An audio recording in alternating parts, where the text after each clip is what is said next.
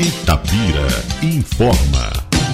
Foi publicado no Diário Oficial notificação para limpeza de lotes e terrenos. Foi publicado no Diário Oficial o edital de notificação para limpeza de lotes e terrenos não edificados, cercados, murados ou não em Itabira.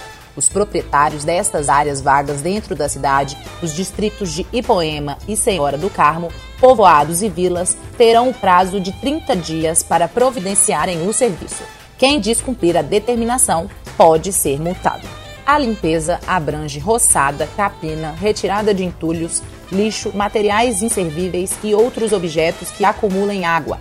O descarte deve ser feito em caçambas adequadas e em área própria da cidade.